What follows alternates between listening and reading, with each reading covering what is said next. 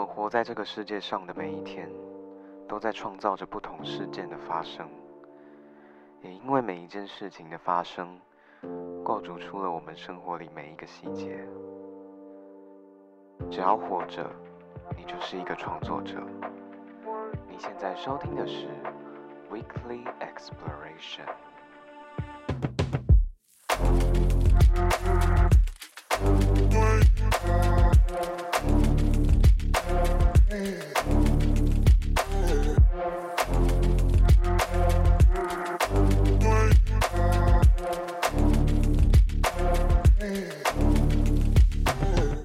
大家好，欢迎收听今天的 Weekly Exploration，我是泰瑞，很高兴本周又在空中和大家见面啦。那今天呢，我们迎来了一个很特别的来宾哦。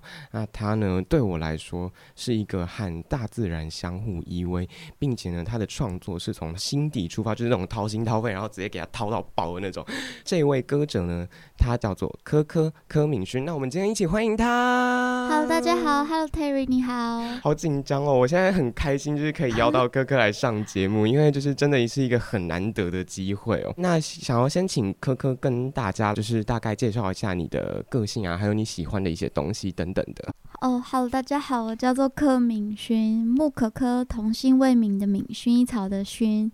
我喜欢什么？我喜欢树，我喜欢纯粹的东西，最喜欢的颜色是。黑色、白色或是灰色，哦，你要猜是是？那我再来让你猜。那你猜我最喜欢吃什么东西？最喜欢吃什么东西吗？哥哥是草食还是偏肉食？我我不吃肉。你吃素？对，真的，我好意外。等一下，为什么意外？因为我想说，大家应该都会吃肉吧？我想说，因为我身边吃嗯吃素的人真的算是少之又少。然后我现在。突然又多了一个身边吃真，你是吃蛋奶素还是就是五星素还是吃全素这样？嗯，没有到全素，我我还是可以喝一些鸡肉熬的汤这种鸡汤那种。对对对，但是就是基本上不吃肉，也不吃蒜。哦，葱可以吃，蛋也会吃，但奶就不吃了。那那是很复杂的素，没有啦，就是各式各样，包罗万象，舒服就好。嗯，对对对，真的就是开心就好。因为其实像我身边认识的那个就是吃素的学长，他是他是他也是弹吉他的，嗯，然后他是吃。他好像我忘记他是为什么吃素了，但是他好像也是说他也是可以选择要不要吃的那种，所以他也是很看就是看 kimoji 的那种感觉。哦，那他、他有很常交际吗？因为吃素的话就是很孤僻。他真的他他真的不常交际。他在他因为我们都是热音社的，然后他在热音社里面其实就算是那种嗯、呃、也不会特别去社交，然后但是别人来社交他也不会特别抗拒的那种。但就是喜欢的人他会喜欢，然后不喜欢的人他就说。嗯，谢谢 那种。对，个性很鲜明的人吧？对，很鲜明。好像我也差不多是这样子吧。感觉得出来。很少人会约我吃饭，因为吃饭太麻烦，大家都只想吃肉，所以我就习惯了孤僻，我是边缘人。没有关系啊，下一次我们去素食吃到饱，好不好？台湾有素食吃到饱吗？哦，有，但我就太不划算，我那个。那个我的食量很小，嗯、对，但我是就是那种少量多餐，少量多餐，嗯嗯，哎、欸，少量多餐很赞哎，但是我是多量多餐，所以我现在才会就是如此。罗马不是一天造成的，没关系，你还有胶原蛋白。好的，好，那因为其实这个泰瑞之前在那个大头的 podcast 上面有听到说，科科其实在早上的时候起来有泡咖啡的习惯嘛，那想问科科，就是觉得说自己算是一个生活步调比较慢还是比较快的人呢？非常慢，就是我会很慢条斯理的，就是。做一些我应该做的事情，譬如说，我今天早上起床，我想要慢跑。如果我已经有预定好做一件事情的时候，我是会非常快速、有效率的去达到我要做的这件事情。但是呢，如果我平常就是，嗯、呃，想说的话，我今天随着我舒服的步调来走的时候，我真的就是像那种，就是在湖面上静止的一艘小船，然后会随着那个风慢慢的飘到那个岸边，这种。还有画面感了，但是 但是那个飘要飘很久哎，因为我之前有坐那个天鹅船，然后你说慢慢踩的那种。对对对。嗯，我觉得现在生活步调差不多，就有点像是这样子吧，就是嗯、呃，好像是在暴风雨前的宁静，然后你会觉得你好像嗯、呃，人生跟你的生活好像静止在某一个阶段，但是其实。你还是要观察这个时事，然后有风吹草动的时候，你就要顺着那个流，慢慢的去前进。对，到那个岸边。所以我现在做作品，大概也是这种这种步调，嗯、就是用一种自己的步调在做事情，然后啊、呃，有自己的风向，然后也有自己的嗯，随着那个水流动的速度，速度然后慢慢的往这岸边靠近。嗯嗯嗯。嗯那其实科科就是说，你是在生活上步调还蛮慢的人嘛？那因为像是其实我自己算是一个生活步调算蛮快的人，因为像是因为我自己身边蛮多蛮多事情的，就是比如说，因为我现在是在电台主持节目嘛，嗯、然后我在就是热音社，然后我们可能也会有一些表演啊，嗯、然后或者是说。在课业上，其实因为我还是大学生，然后就是其实全部的全部，然后它综合在一起的时候，我的生活会变得很像是喘不过气来。那你在生活当中会有什么样子的解决方式？我觉得现在的社会跟现在的人的思绪跟生活都是步调非常快而且零碎的，嗯、然后像是越是这种状态的时候，你就要就是处变不惊。处变不惊，为什么？就是你不能被你的身旁这些风吹草动的事情太大的变动，然后影响你的嗯你的生活。尽量的要让你自己的思绪跟你的信仰保持在一个中立的状态。嗯、就像我刚刚说，就是在那个河里面的一艘小船，嗯、它就是你要稳定你自己的心灵哦，然后持续的做你觉得有意义跟你想要达到的那件事情。你只要有你的时间观念跟你的价值存在的时候，你通常就不太会被外在这种零碎的事情、零碎的思想或是零碎的杂念、杂念，然后影响你自己的步调这样子。嗯，因为我其实现在算是一个很容易就全部都阿杂，然后就全部都。在一起的那种感觉，因为我本身也是那种小剧场很多的人，对，我就 我觉得我自己就是可以开一个泰瑞剧场了，你知道吗？云门有云门剧场，泰瑞有泰瑞剧场的这种。因为其实科科在社群上还蛮常出现猫咪的嘛，嗯、对。那科科，你觉得你自己跟猫咪的缘分有没有一段特别难忘的经验呢？特别难忘的经验，嗯、我印象中，反正我的猫都是流浪猫，啊、或者是别人就是。转给我就是寄养的，嗯的嗯、其实这样子一养就也养了七八年有了吧？哦，很久哎。对，所以其实我大概是在七八年前的时候开始学会为一个生命负责任，嗯、然后也是因为因为养了猫，所以才知道哦，原来我有照顾人的责任，原来我有可以爱一个生命的一个能力，嗯、然后我可以拥抱它，而且拥抱的时候必须要非常的柔软。嗯，有时候你就是过于用力的拥抱，反而会让猫或是你身边的人就离开了。嗯，对，所以我觉得其实猫教了我很多很多的事情。我觉得最特别的应该就是他们可以懂得人的情绪吧。哦，有时候你。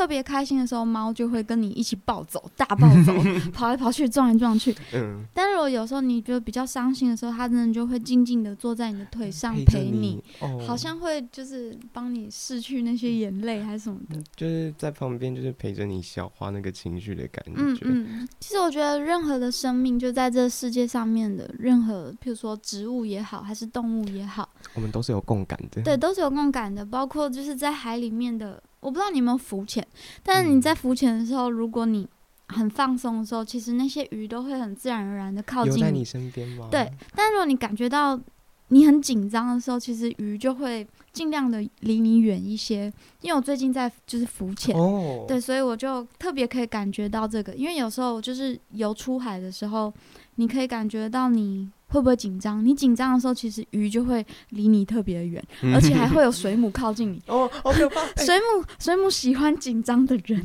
好可怕！哎、欸，你有被水母电到过？我有被水母电到过，好痛，痛好痛，我好不喜欢那个感觉。啊、那它是啊，好可怕的感觉。那它是触角然后碰到还是？对，就是它的触角就电到，然后就很麻。然后你，你，你就是离开海之后，你轻轻的。穿衣服那种会痛，摩擦到都会很痛。Oh my god！因为我其实是一个很喜欢海的人，嗯、对，然后只是我不会下去，我都是通常就是坐在海边然后看海这样子。嗯、因为，但是我之前也有想过要不要下海，但是嗯，好可怕，水母。No! 也不一定啊，不一定每一个海域都有水母啊。因为我对你的第一印象就是榕树爷爷，嗯、然后我就想说啊，一个一直在往那个山林里走的人，为什么突然要跳到海里里面去？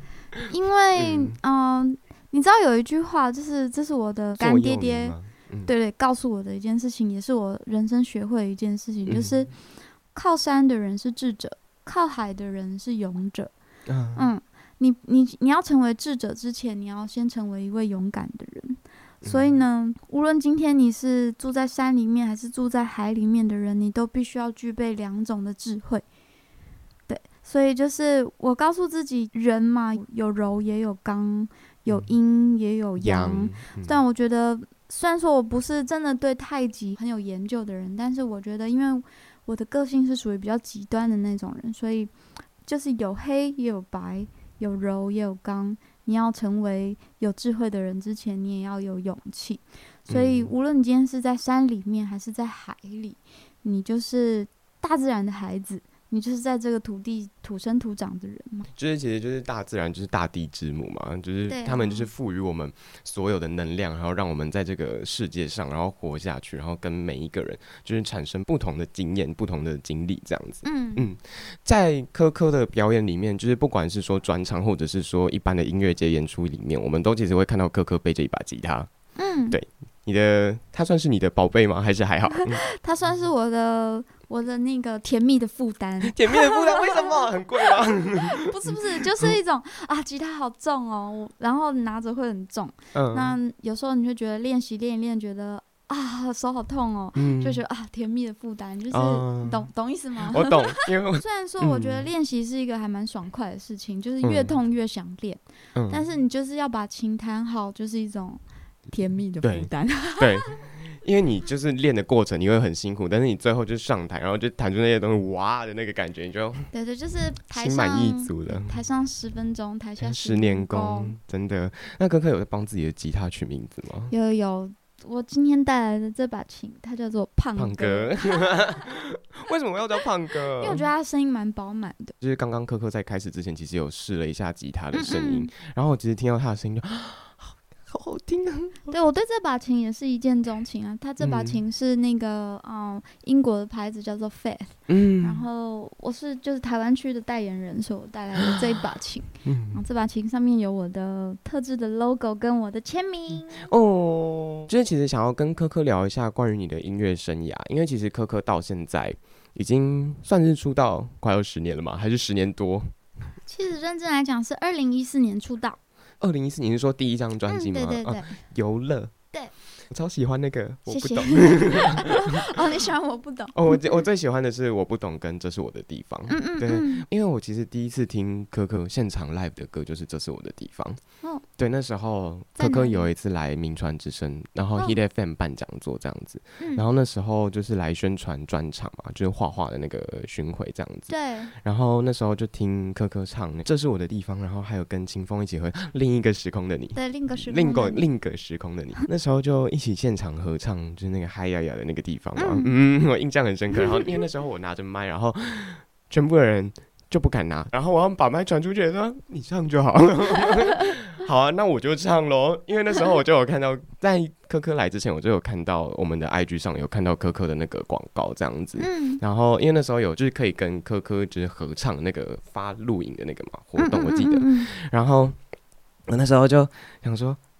我都没有唱啊，那那那我现场现场唱好了，我就啊，那就被我唱完了，我就不用再发挑战了，快快乐乐。也谢谢你，超开心的，因为那时候，哎、欸，你想想，此生此刻，你要什么时候可以跟科科一起唱一首歌？没有吧？机会少的要死。哎、欸，我不知道你有没有去过我的专场，但是，嗯，对，但是年底将即将迎来一场专场，都是女生，都是女生，期期待待，岁岁，对，年岁的岁，对，嗯，就是那个，因为就是。爬过来，然后就是那么多的岁月嘛，其实其实，嗯、呃，很多的，就像现在我们刚刚问到说，可可其实现在已经出道快十年了，在两年，在两年正式出道，对，正式出道已经快十年了。那哦，对，其实想要问一下可可，说在出道至今的创作里面，你觉得你有没有做过一些很大胆的尝试？大胆的尝试哦，应该是说我随时随地对音乐保持着很极大的好奇心，嗯，然后。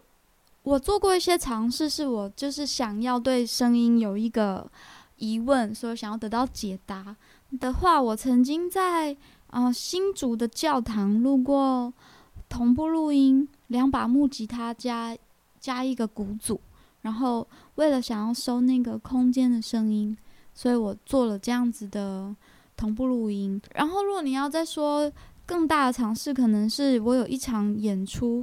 叫做 Don't Make a Sound，哦，那个不能发出声音。对对对，嗯、然后其中有有一场就是我们在 Table Legacy 搭了一个四面台。哦，有有，我有印象，它有一个那个 live 的 MV，对不对？对对对，然后我们在那个 Legacy 的，就是观众席的地方搭了一个啊、呃、四面的舞台，然后。让观众可以在我们这个舞台的周围，你自己去选择你喜欢的声音。嗯、譬如说，你想要贝斯多一点，那你就往贝斯近一点；如果你想要电吉他多一点，你就往电吉他那里多一点。然后整场都是你可以随意恣意的走动。然后我们那时候把那个喇叭架了三百六十度，嗯、所以你会听起来好像就是你环绕在这个音乐，然后音乐也包围你。好特别、欸，那是真的很大胆诶、欸，我觉得很特别，因为其实不一定是所有人都可以知道说，呃，不一定是所有人都想得到你可以去做这种尝试，因为就有点像是观众自己当毕业那种感觉。啊，有 有点像这样，但的确我们就为了搭那个台，也就是花了很多钱啊，啊，好贵，一定的，对，哎、啊，那那我其实蛮好奇，你在搭那场不能发出声音的那个演唱会的时候，嗯、你。就是有跟 P A 老师就是协调过很多东西吗？或者是说你就是直接就交给 P A 老师去处理这样？哦，我有一个固定合作的 P A 老师的上面叫小虎啊，陈柏维。当然要有事前的沟通，为什么我要做这件事情？我的概念是什么？嗯、然后乐手跟我之间的关系又是什么？嗯，那观众在这场的空间里面，他的关系又是什么？嗯，其实，在对我来讲，音乐好像可以很简单，但是它也可以很精细的去算一些数值。该怎么讲？就是人乘以空间，再乘以时间等于什么？嗯，对，它是我一直在这个音乐上面想要追寻的一个真理，就找到答案的东西。因为其实音乐它是一个时间的艺术，嗯，你可以延迟时间，你也会因为听一首歌，然后回到可能十几年、二十年前去想念某一个人，或者是你也可能。可以更超脱一点，你因为在音乐里面的时候，好像漂游到一个未来的一个时空的境界。对，所以我在做音乐的时候，有时候就是为了想要追寻到这个答案。嗯嗯，所以我对音乐，哦、呃，我在做专辑的时候，或者是在做专场现场演出的时候，都是为了想要追求这个答案，跟观众之间的互动，跟观众之间的关系是什么？嗯，就其实刚刚科科提到说，你可以因为一首歌回到一二十年前，或者是说你可以因为一个一首歌或者是一段乐曲，然后到了未来的那种感觉。其实我在听《这是我的地方》的时候，其实有一个感觉是说，因为我那时候就单纯觉得这首歌很好听，我就回家查了这首歌。然后我在听那首歌的当下，我其实就有一个感觉是说。因为我刚刚在开始之前，我跟可可聊到说我是台南上来的孩子这样子，嗯，然后我现在来台北，其实有就有点像是说离开自己的那个伤心地的感觉。然后我来台北之后，这就是我新的这个地方，我可以找回那个还可以就是笑得很开心的自己这样子。所以我其实像科科刚刚有提到说，可一首歌可以带你到未来。其实我从那首歌里面，我可以找到的是说。我在听到那首歌的当下，我可以看到对于未来有憧憬的那个自己。我在听的那个当下，我可以看到，嗯，未来的我，我希望可以达成的那个我。对，嗯，所以我就觉得，就是刚刚你那样讲，我其实心里很有那个感觉。嗯，对，其实那首歌是在台南写的。嗯、对，那首歌，那首歌的嗯、呃，时空背景是在就是台南的一片星空之下。嗯、有时候我就觉得啊，好像快要喘不过气了。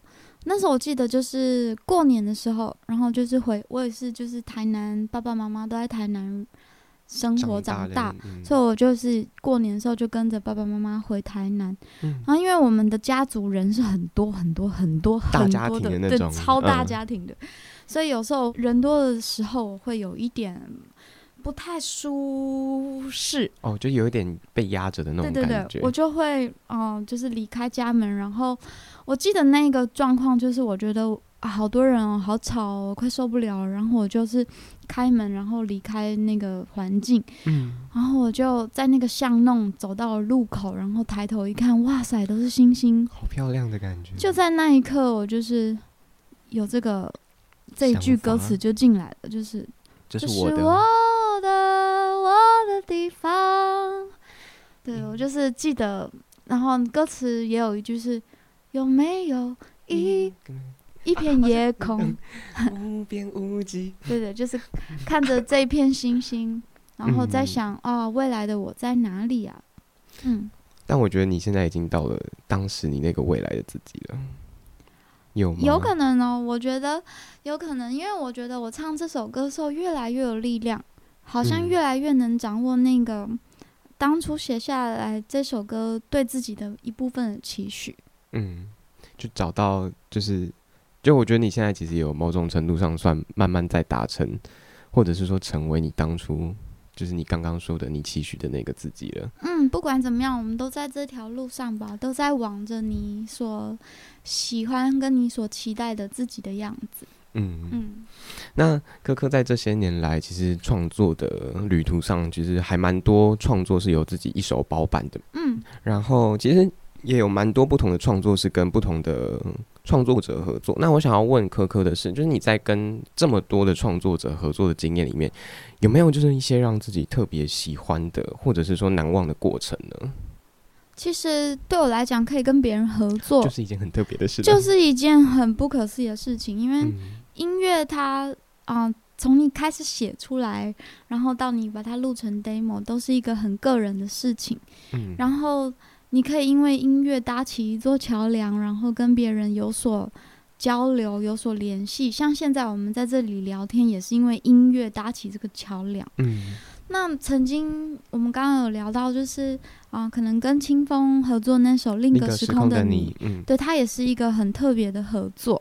因为我等他跟我一起完成这首歌曲，也是等了一两年有吧，这样子。嗯然后，因为他也很忙，然后他那阵子也在经历他自己的事件，所以我那时候就是也等了一阵子，所以才有办法完成这首歌。那也有一次是跟啊李格蒂老师的合作，《自恋的自虐》。对，《自恋的自虐》这首歌曲，最一开始呢，这首歌的英文歌名就叫做 Illusion，《Illusion》。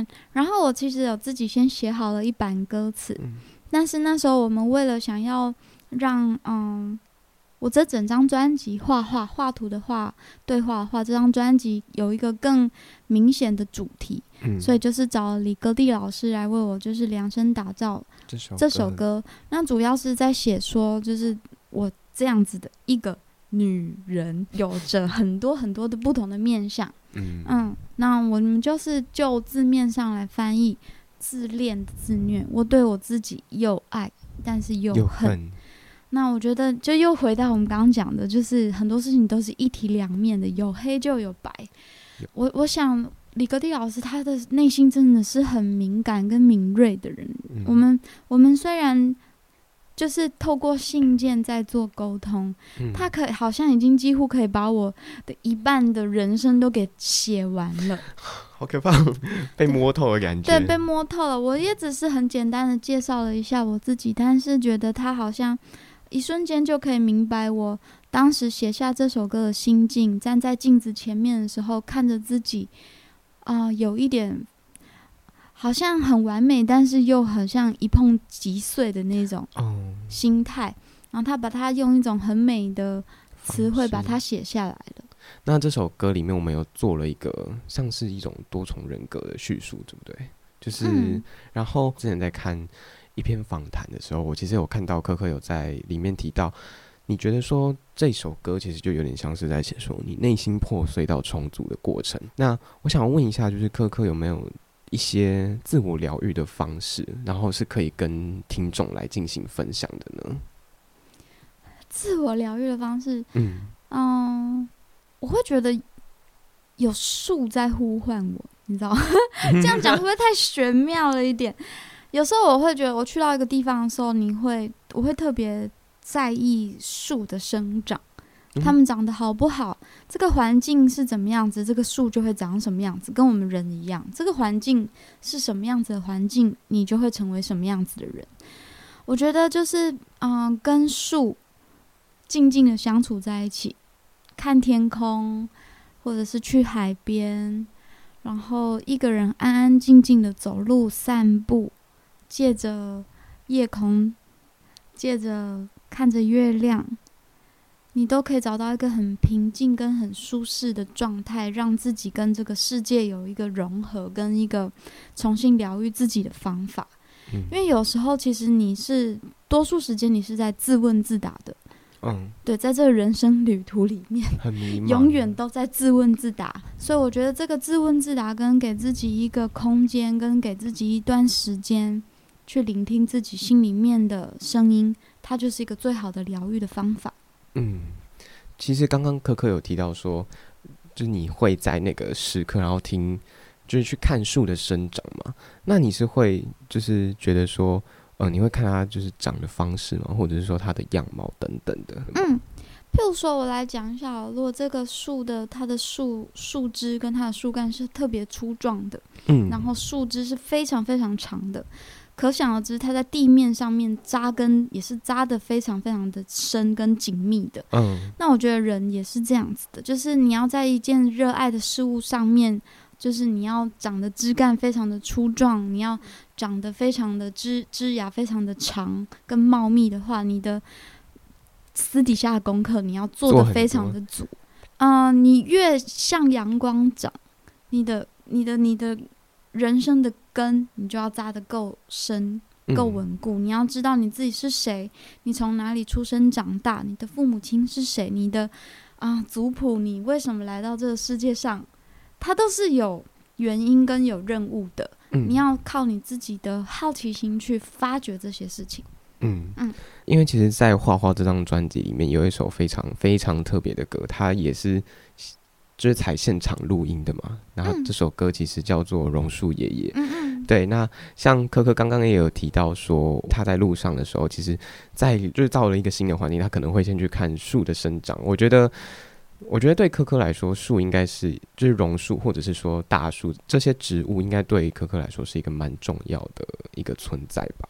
我觉得他就是我在这世界上的老师，就有时候就是我就看着树，我就觉得他在教我一些事情。嗯，就是你要顺其自然，你要观察这个世界，你要安安静静的，你要扎的够深，你把你的根扎的够深，你才你才可以去抓稳。这一切，对对对。那柯柯跟榕树爷爷的连接，其实之前有说过是在花莲池，哎，台东时尚还是花莲时尚？记完全记不得花莲跟台东。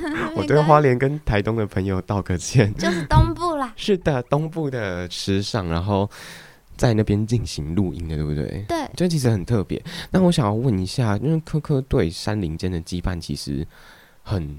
深嘛？那我想问你的是，你在录这首歌的时候，因为我们其实，在最一开始的时候可以听到口哨声，嗯，然后也听得到很多环境的声音。那当时在录制这首歌的时候，是一个怎么样子的感觉呢？或者是说，当下是一个白天，或者是说黑夜的那个样子？你听起来觉得是在黑夜还是白天？我觉得是黑夜。好了，那我我就来娓娓道来。我们那时候就是为了要录这个《榕树爷爷》这首歌，然后我们就一大队人嘛，整个公司的人，然后就一起去了台东的池上，嗯，我们就是拉了三天两夜的行程。第一天去，然后也顺便去先帮榕树也除草，然后嗯、呃、上山去看一下状况，去听一下声音。嗯，那我们就开始除草。那天的天气很好，嗯、但是呢，我们就打算就是在那个半夜就来录音。哦，结果就是开始下午傍晚之后就开始下雨了，然后我就觉得啊，糟糕了，下雨了，那这样还能录吗？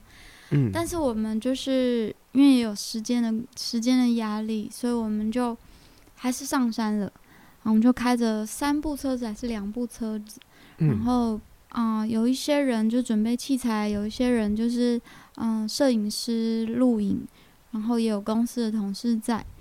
然后那个下雨的时候，我们就是在车上，然后等雨比较小一点才能下车。嗯，我们大概约莫是在十一点还是十二点的时候，雨就比较小一点，然后我们就开始在嗯榕树爷爷的旁边有个木站台，然后那个木站台我们就开始准备器材，然后接线、加设麦克风，然后也撑着伞，因为因为还是在下雨。然后我就背着吉他，然后跟我一起完成这首歌的，嗯，吹口哨的人，还有拍手的人、击掌的人，嗯、就是完成这首歌的人，嗯、全部都在那里，在约莫十来个。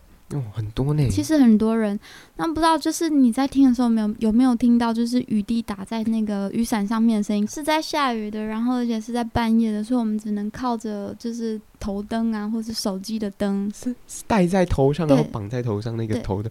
对，对我那时候就是戴着头灯录音的，好像要进去采光，但其实是我来录音的啦。然后我那时候就是吹口哨的人，就站在我的左边，嗯、然后。嗯，击掌的人拍手，我们其中一个乐器是拍手。嗯、我想做的事情就是，你用你的身体跟你最纯粹的方法，你就可以制作出音乐。对，所以我的理念就是这样。嗯、所以那时候我们就是三个人，然后差不多就是围了一个三角形的一个一个队伍，然后还有榕树爷爷嘛，就榕树爷爷也是这首歌的主角，主角，他也是这首歌的。啊，灵感来源之一。嗯，我会写这首歌是因为我那时候也是，就是心灵状态比较脆弱的时候，去到了台东池上，然后因缘际会，我就认识了榕树爷爷。嗯，我就记得那一刻，就是永远都记得那一刻，是我就嗯开车门下去的时候，我就听到一个声音，他就说：“来来来，快来我的怀抱里。”然后我就有点就是。毫无意识的，就是跑到了榕树爷爷，爬树在榕树爷爷的身上，这样子。嗯、然后就不知道过了多久，就觉得在树上有点冷，然后我就要下来了。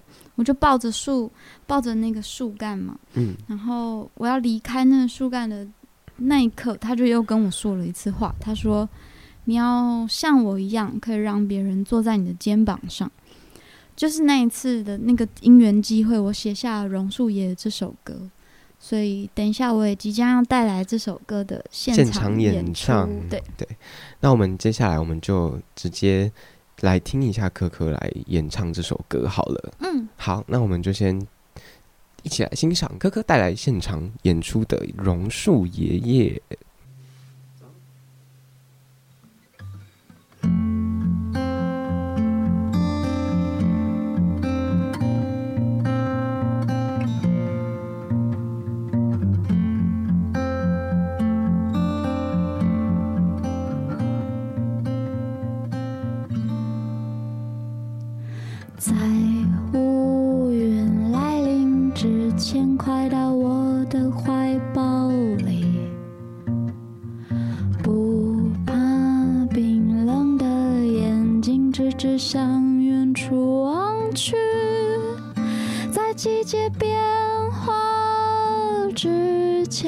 我的身体会持续温暖听你说这世界让你惧怕。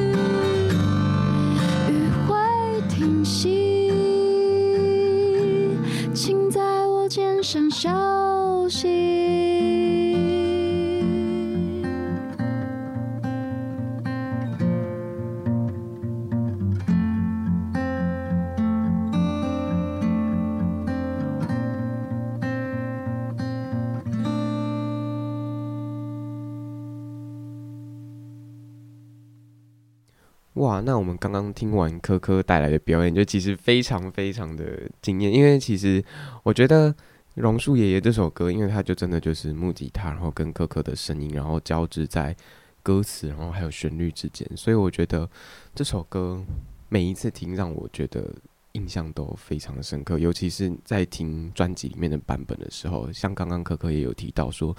雨滴落下来的声音啊，然后就是其实口哨声是让我印象最深刻的。其实我们刚刚聊到说，可可有那时候在池上，然后去跟榕树爷爷录制了这首歌嘛。那想问可可说，那其实专辑发行到现在这些时间，你有回去找过榕树爷爷吗？专辑发行之后，好像就没有再回去了，嗯，就比较少。对，但是有回去找我的干爹爹，但是就是没有。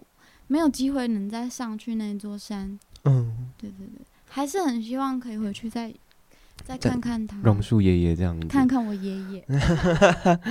好，其实想要跟柯柯讨论一下这张专辑，因为其实。本人除了游乐那张专辑以外，最爱的就是画画了。其实他是我的第二名，对 对对。然后像是柯柯在画画里面呢、啊，我们这张专辑里面其实绽放了蛮多的不可思议。我我真的觉得就是不可思议这四个字，嗯、因为就是很多像柯柯刚刚提到不一样的合作，不一样的。旅程嘛，那我想要问一下，就是科科其实，在走完这整张专辑的宣传跟巡回，其实到现在也差不多快两年了耶，对，对，一年多。现在因为年底也快两年，那你觉得在这张专辑就是宣传，还有或者是说巡回的时候，这中间有没有一些让你特别难忘的经验或回忆？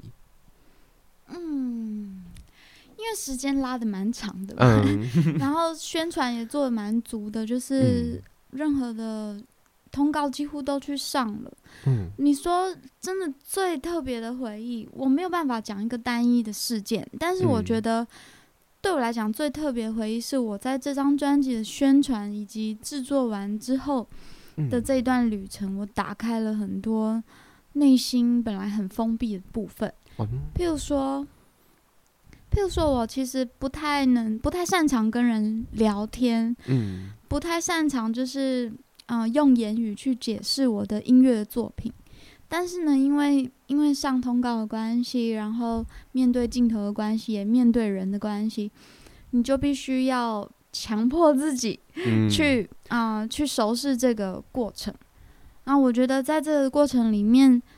就是打开了吧，打开我的心，跟人交流，用我的音乐作品真的去跟人认识。你听听看我的作品，说不定你会在作品里面找到一个我们觉得很有共鸣的一个话题。嗯，那我觉得每次啊、呃，这个音乐的旅程里面，就是去认识人，然后去跟人合作，嗯，跟人聊天、宣传专辑的这个过程，就会遇到了很多温馨、贴心、可爱的人，然后他们真的用很真诚的眼神跟你说：“哦，我好喜欢你的作品。”然后也在演唱会的，就是来的这些的观众里面，然后获得一些一份力量、一份支持，然后一个温暖、一个鼓励。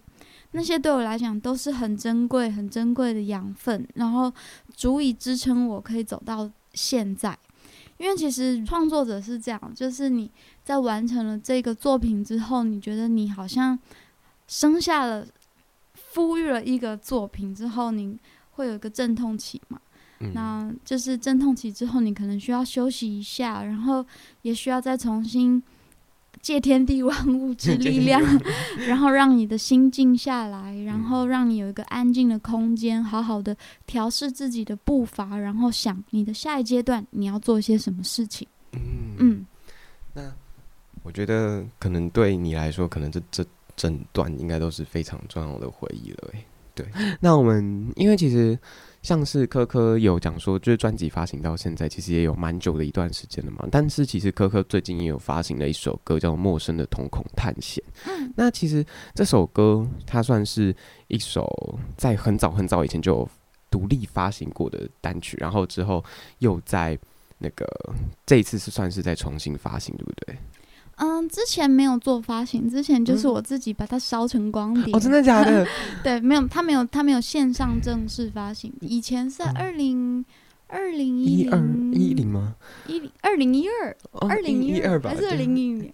已经忘记了，时间太久远了。嗯，对，所以我那个时候就是自己录，然后自己烧光碟，嗯、做成五十张限量的手工单曲。单曲这样。然后那时候就是就是。留给有缘人。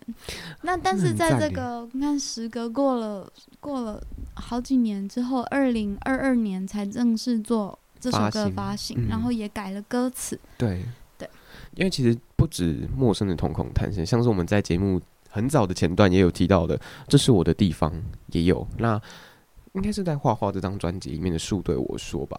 对，我、嗯、也有就是在当时就是进行发行，因为我记得那时候是英文的歌名，对不对？哦、oh，The Tree Told Me。对，The Tree Told Me。现现在的英文还是一样的，只是加了一个中文。中文名字这样，其实只是中文翻译啦。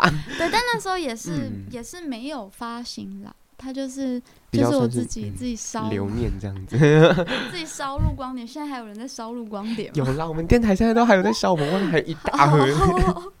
对啊，你那你是你那时候也是去那种文具店，然后自己买一盒，然后直接、啊、真的假的？还还就是还还多买了几种，然后来做比较，看哪一种音质音质比较好。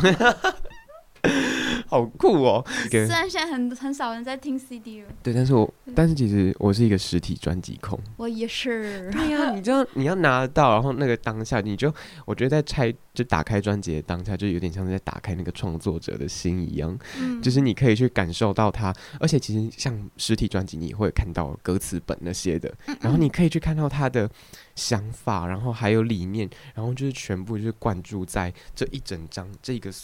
塑胶盒，虽然是说塑胶盒，就是塑胶盒里面一一本歌词本，一张 CD。我觉得可能更重要的也是，就是制作团队嘛，他就会印在歌词本上面，然后包括就是这张专辑想要呈现的样貌啊，呈想要呈现的颜色啊，也会透过摄影跟设计者的巧思被体现出来。而且，其实我很喜欢画画他的那个专辑设计。觉得它很漂亮，谢谢谢谢。设计者是大宇，对，我觉得很喜欢，因为它你打开，然后它那个我记得是黑白的嘛，还有那个粉红色，我就很喜欢那个配色，因为就其实我觉得，就是你在一个很灰暗的一张照片里面，然后你看到了那个很亮的粉红色，但是你在一个灰阶的世界里，然后有了一个那样子的色彩，它就是一个不一样的。感觉就是不一样的灵魂吧，对我来说，对。嗯，那时候会有这样子的设计的理念，是因为我觉得一直以来我的世界跟我的人生好像是黑白色的，嗯，但是是因为遇到了音乐，然后因为开始歌唱，我才觉得这个世界开始有了色彩，因为我开始喜欢活在这世界上面的感觉。哦，对，然后可以看得到天空是蓝色的，有时候是红色的。嗯，然后我会回想到我小时候觉得最快乐的时光，天空是橘色的。嗯、那粉红色其实是我最哦专辑的那个，你刚刚说到那个画框，它是一个粉红色。对啊。它是我最不喜欢的颜色，以前最不喜欢的颜色。认真。但是我觉得呢，音乐它就是有带给你无限的可能，让你去一直去接受你更多不一样的面貌。嗯，那我们聊回我们陌生的瞳孔探险这首歌，因为刚刚可可也有提到说我们歌词有改过嘛。那你觉得在最初的歌词跟现在的歌词，你觉得心态上面最大的转变是什么？我觉得是感谢。小时候写的啊，小时 小时候小没有啦，也没有多小，也才这样子而已。也就是高中的时候写，没有啊，开玩笑的，不是不是不是高中的时候写，是大学的时候写的。嗯，那时候写的就是一种渴望自由的心态，写下这首歌。嗯，那时候就觉得我欲求不满。我对这世界有太多的想象，我有很多想要达成、想要完成的事情。嗯，但是呢，后来你看，嗯、呃，经过时间的历练，经过人来了又离去。嗯，我觉得我的那个那一份心里面的成熟，让我可以去感谢这些我以前所嗯、呃、理想的状态，但是。并不尽理想的，没办法，现实层面没有办法理想到自己可以达到那个目标跟阶段，我只能用一种，哦，我放眼未来，我感谢我过去的所有的经历，嗯，我才有办法好好的站在这一刻，然后去期待未来没有终点，因为我的这这首歌就在唱 没有终点。没有终点，没有终点，有陌生的瞳孔探险。对，不好意思，唱起来了，可以接唱。太快乐，因为其实对柯柯来说，这首歌你刚刚有提到说，就是你现在的心态上最大是感谢嘛。嗯，然后我想问的是，如果是听众的话，对于听众而言，你希望听众在听这个版本的时候会有什么样子的感觉呢？我希望他可以对未来抱有着莫大的期望，因为我觉得现在生活太零碎了。哦，你可能只能在意哦，我这个午餐要吃什么？我下一堂课我想要完成什么样的事情？或者是我放学以后要跟谁一起？嗯、呃，出去玩什么的，嗯、可能只是这种很零碎的事情。但是我觉得，希望可以想得更远一点啊。譬如说，你这个三年以后，你希望自己成为什么样子的人？哦，五年以后，你希望自己达到什么样子的目标？我觉得，你抱有着希望，抱有着一一份对自己的相信，跟你热爱事物的一份执着的话，这一条路是没有终点的。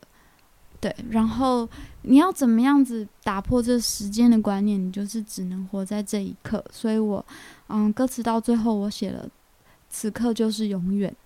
此刻当下去完成的那一切，它可以造就你人生未来，然后一切的永远。对我来说啦，嗯，嗯，我那时候听到最深刻的歌词就是“原谅我残破的心往下坠”，就算，嗯，你在。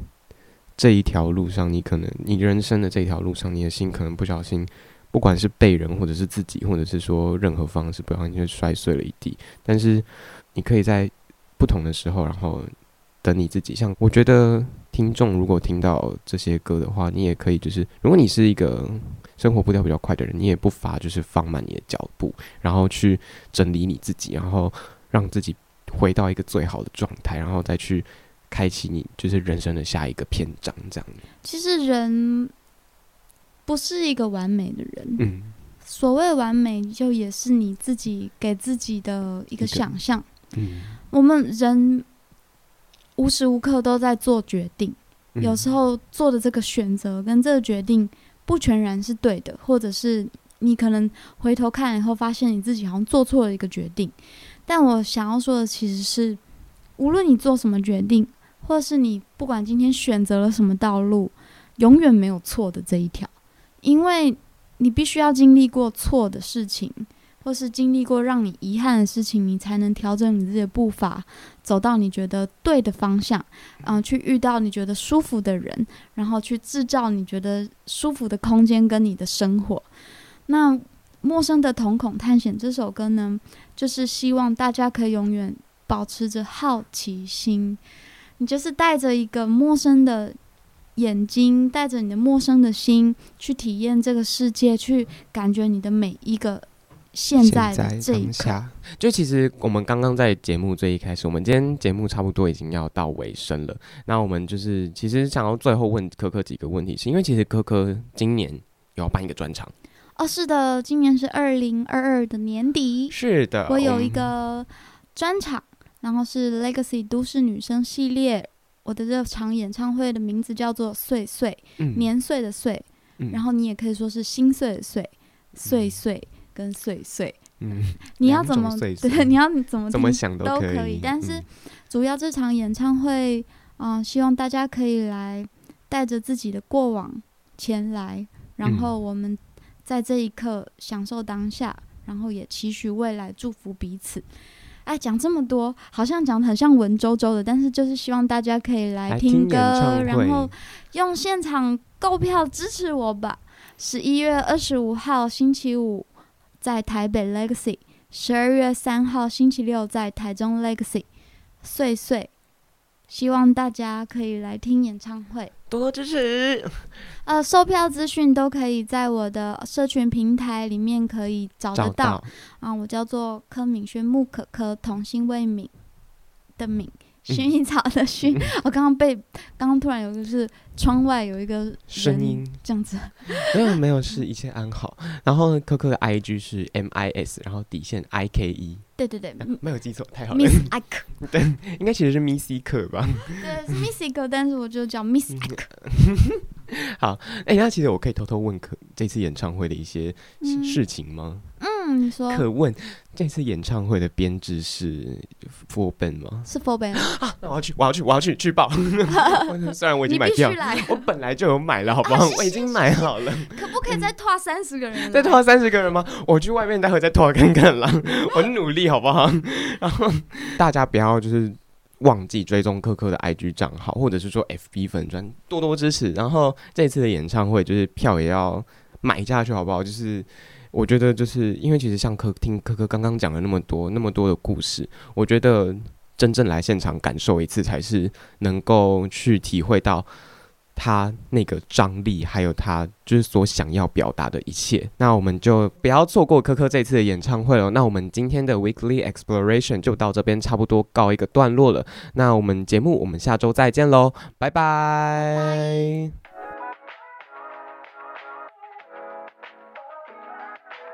好，我告诉你们为什么，就是这位主持人呢，他就是会讲到某一个段落的时候，他就会啊，就是悲从中来，仰 天，然后看着这个 录音空间，好像觉得好像有什么神机降临。没有啦，就是，而且我在节目上名字是泰瑞。啊，不好意思，啊，不好意思，把你的本名说出来。没有关系啦，我到时候消音。对对对对对。